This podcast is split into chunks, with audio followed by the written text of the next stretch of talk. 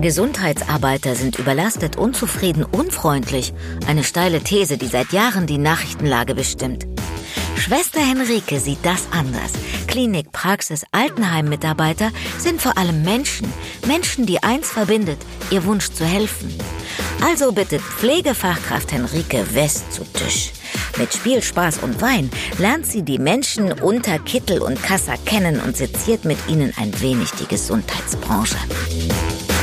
Einmal im Monat trifft sie einen, der einen Gesundheitsjob macht oder irgendwas damit zu tun hat, mal prominent, mal unbekannt. Denn bei Zu Tisch zählen alle Blickwinkel. Ein Podcast für alle 5,6 Millionen Gesundheitsarbeiter, solche, die es waren und werden wollen. Und natürlich für alle anderen.